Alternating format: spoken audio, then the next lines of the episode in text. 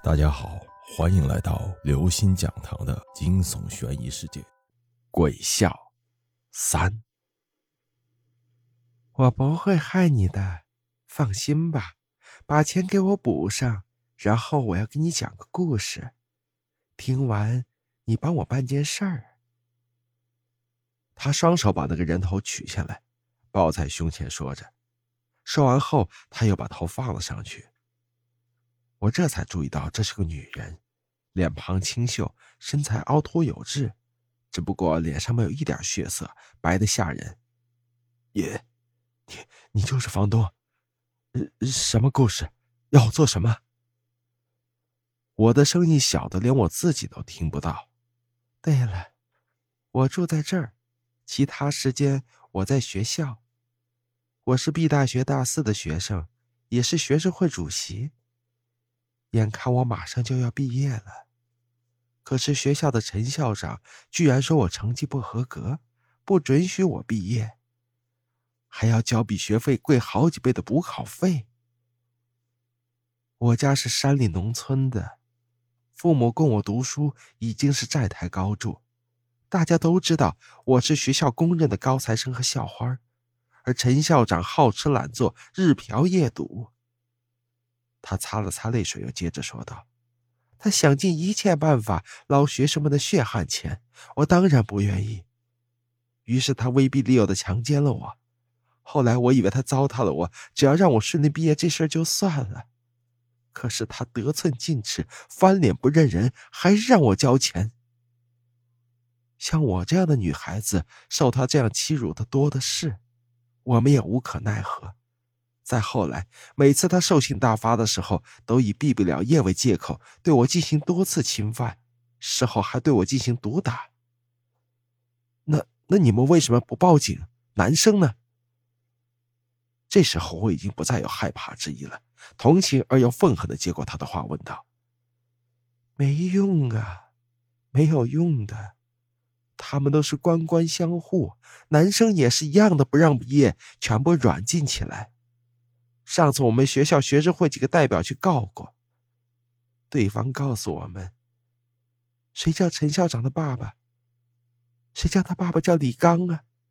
结果第二天，那几个同学就就神不知鬼不觉的失踪了，谁也不知道他们去哪儿了。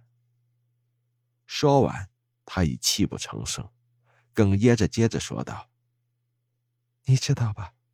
后来学校学生一起找到陈校长。”陈校长当然知道，纸是包不住火的，激起了众怒，肯定没有好果子吃。于是，在一个月黑风高的夜晚，趁着大家熟睡的时候，他策划并制造了一场大火，浇上汽油，把整个学校和学生一起烧了，然后带着学生交上来的钱跑了。至今，这场大火外界都以为是由于电线短路失火的，可是。可是我明明看到学校还有学生啊！不，你那都是在晚上来的，都是同学们给你的障眼法。他痴痴的说着。我回想着来到 A 市后的经过和点点滴滴，回想着打出租车的事情，想着校车的事情，想着租房的事儿，我什么都明白了。但是看到眼前这个可怜鬼姐，我根本无害怕之意，反而生了怜悯之心。想到那些无辜的同学们。我安慰他：“你要我帮你什么？只要我有这个能力，我一定帮，一定。”我们正在等一个可以帮我们报道事实真相的人，而今终于等来了，就是你呀！然后我们去杀死陈校长这个丧心病狂的家伙。但是陈校长死后，你得帮我写一篇文章来揭示他的罪行，这样我们才能死得甘心，死得明白，也才能安心的投胎转世。时间到了，我得走了。有事你敲门，我就住你隔壁。不过你得记好了，你答应帮我的事，你要是不履行你的诺言，休怪我们不客气。还有，你看到 A 市的学校宣传报纸是我们发出来的。我现在要出去办正事儿了，谢谢你。说完之后，那女鬼化作一缕青烟消失了。